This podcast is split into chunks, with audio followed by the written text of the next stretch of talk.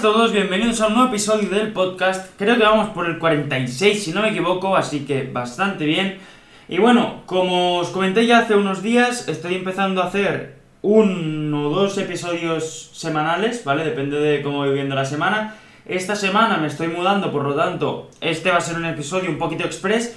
Pero bueno, ya veis que no es el micro bueno, el otro, o sea, el micro bueno lo tengo en el, en el piso nuevo, Así que bueno, a partir de la semana que viene espero ya tendréis vídeos y, y podcast de más calidad, ¿vale? Con el nuevo micro y demás.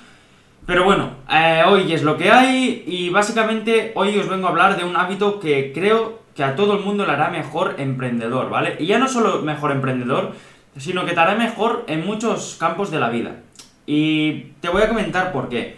Porque simplemente en mi cabeza, ¿vale? Yo como lo dibujo, sería como dos curvas, ¿vale? Es decir, hay una curva que sería la curva de dopamina de hacer las cosas fáciles, ¿vale? Por ejemplo, mm, tú dices, hostia, tengo que ir al gimnasio. Y dices, bueno, pues mejor me quedo con el Instagram, porque es más fácil, ¿vale? Y desde la cama encima. O la curva 2, que sería ir al gimnasio, ¿vale? Entonces, esta curva eh, tiene una cosa muy curiosa y es que al principio, es decir, al principio de la curva, Lástima que en el podcast no, no pueda mostrar imágenes, pero bueno, espero que me entendáis. En la primera curva, ¿vale? Lo que hay es una subida muy rápida de dopamina en... Es decir, hay una subida como de alegría, de euforia, de sentimientos positivos en la primera del Instagram, de mirar las fotos, de quedarte tumbado en la cama y tal, ¿vale? Pero se ve como a lo largo del tiempo, es decir, a lo largo de las semanas, a lo largo de los meses, a lo largo de los años, lo que pasa con esta curva es que cada vez se va aplanando más, aplanando más, hasta ser una curva negativa, ¿vale? ¿Por qué pasa esto? Pues porque simplemente lo que pasa es que te da un chute de dopamina muy rápido, pero no es, digamos, un, un bien para tu vida, ¿vale? Y me explico, es decir, la curva que tiene este pico tan rápido de dopamina, pico tan rápido de sentimientos positivos, de tal y de cual, lo que pasa en el largo tiempo, en el largo plazo, es que nosotros nos volvemos más reacios a hacer cosas que cuestan, a hacer cosas que realmente no nos apetece tanto, pero que tienen un retorno mayor a largo plazo, ¿vale? Pongamos ahora el ejemplo del gimnasio. Por ejemplo, la curva de ir al gimnasio sería, hostia, un palo que flipas al principio, por lo tanto la curva es negativa al principio porque nos cuesta, ¿vale? Pero ¿qué pasa? Que se ve que a lo largo del tiempo esa curva se va haciendo más llevadera hasta llegar a un punto que nos convertimos en superhombres, ¿vale? ¿Por qué digo esto?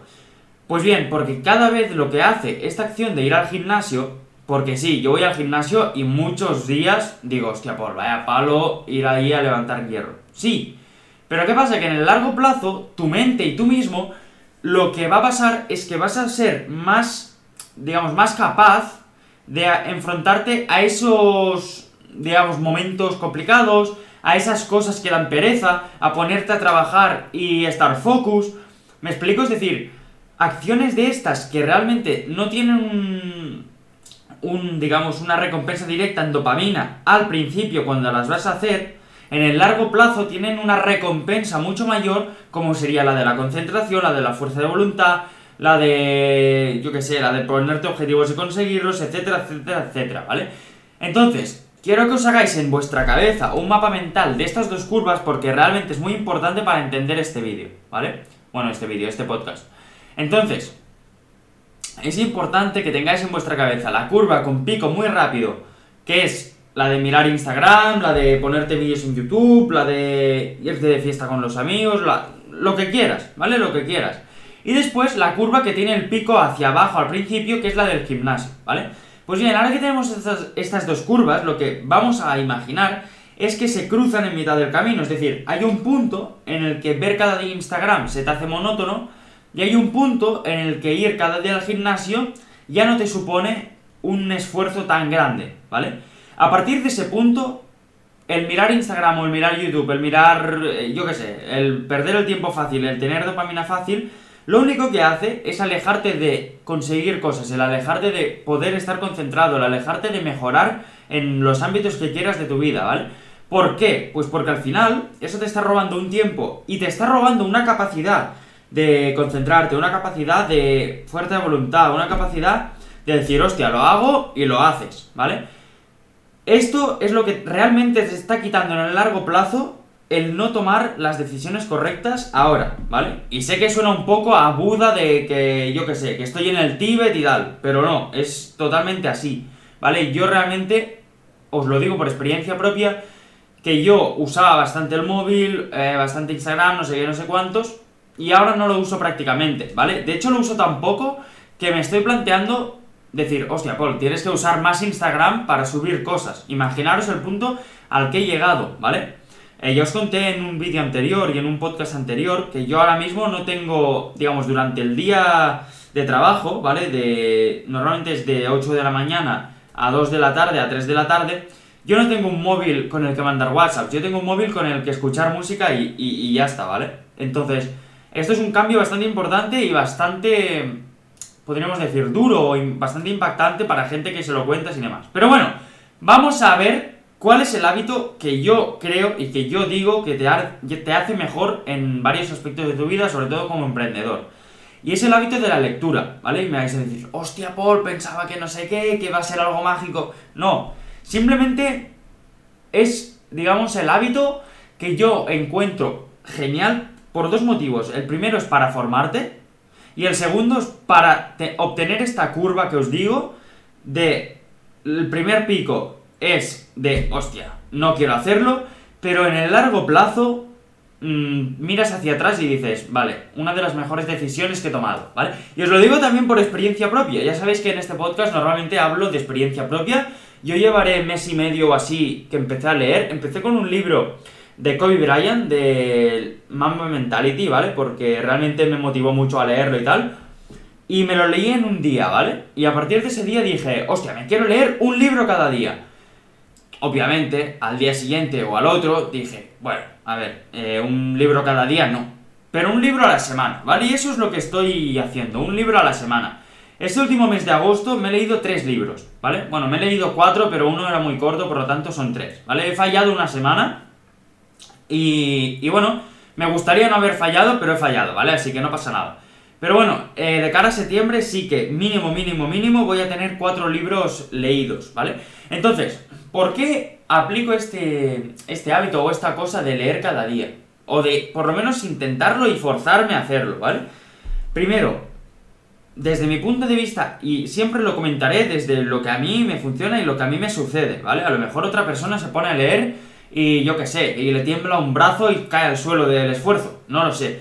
Pero en mi caso personal, yo me pongo a leer y realmente veo como, hostia, te aíslas un poco de todo lo que te está pasando, de la situación X, la situación Y, y lo único que existe en ese momento es tú y tu concentración, ¿vale? Y leer, en mi, en, mi caso personal, me ayuda bastante a desarrollar esa, esa concentración, ¿vale? Ese decir, vale, me pongo a trabajar y no necesito tener abierto YouTube, tener abierto Twitter, tener abierto Instagram, o contestar a cierto mensaje o lo que sea, ¿vale? Obviamente hay días que, pues hostia, estás más nervioso por porque yo que sé, o porque te tiene que llegar un mensaje importante, o pues tampoco pasa nada, pero a, rasgos generales, el leer yo creo que te da una visión bastante amplia de decir, hostia, soy capaz de concentrarme y no necesito tener em, típico YouTube, típico lo que sea, ¿vale? Ese primer punto. Segundo punto es que hay formación en los libros, es decir, obviamente depende de lo que leas. Si te pones a leer Hansel y Gretel o, Mickey Mouse, pues a lo mejor no, ¿vale? A lo mejor tu formación viene por otro lado. Pero yo, por ejemplo, leo muchos libros, ahora me estoy aficionando a libros, ya no tanto de negocio, sino más de desarrollo personal, em, conocer psicología de las personas y tal. También de inversión y tal, pero bueno, un poco de todo, ¿vale? Voy tocando un poco de todo y sobre todo temas que en el día a día no, no, suelo tocar tanto, por ejemplo, psicología personal o cosas que no sé tanto, como yo qué sé, otras tantas, ¿vale? Entonces, lo que yo me he dado cuenta es que realmente con los libros puedes aprender un montón de cosas y realmente los libros, si no te los compras, tienes un montón de PDFs en internet y tienes un montón de cosas, ¿vale? Por lo tanto, es formación y es conocimiento y son cosas que puedes aprender dedicándole tiempo, ¿vale? No, necesitas dedicarle más recursos que el tiempo si no quieres, ¿vale? Si quieres, pues te los puedes comprar o puedes hacer lo que quieras. O te pillas un Kindle para, para leer, realmente va bastante bien, pero no sé hasta qué punto es rentable si no lees mucho, ¿vale? Entonces, bueno, eh, estas serían básicamente las dos ventajas que yo le veo mucho al leer. Que es el tema de la formación, el tema de, de aprender, el tema de... Hostia, que realmente esta actividad tiene una curva, que la curva que os comentaba antes, a largo plazo es muy grande, ¿vale? Es muy grande. Porque sí, cuesta mucho ponerte a leer cada día, cuesta bastante, ¿vale? Obviamente hasta que le pillas el, el gustillo, hasta que le pillas, digamos, hasta que te acostumbras un poco y hasta que también tienes los libros que te motivan a, leer, ¿vale? Es decir, hay libros que te enganchan y, hay libros que no. Yo ha habido libros que me ha costado de terminar y ha habido libros que, hostia, quería que siguiera, ¿vale? Entonces, hay un poco de todo. Lo que también te recomendaría es que no siempre te centres en un solo tema de leer y, y, tal, sino que vayas variando, que también hay libros muy densos. Ahora yo, por ejemplo, me leí el de Juan Ramón Rayo, de, si no me equivoco, se llama... Hostia, ahora me acordaré del libro. Pero bueno, los 11 pilares del liberalismo o alguna cosa así, ¿vale? Eh, básicamente este libro era denso, pero denso, vamos, que a más no poder, ¿vale? ¿Qué pasa? Que para terminarlo yo tuve que hacer un esfuerzo extra, ¿vale? Es decir, no fue fácil. El de Kobe, por ejemplo, me lo terminé, vamos, eh, y porque no había más, ¿vale?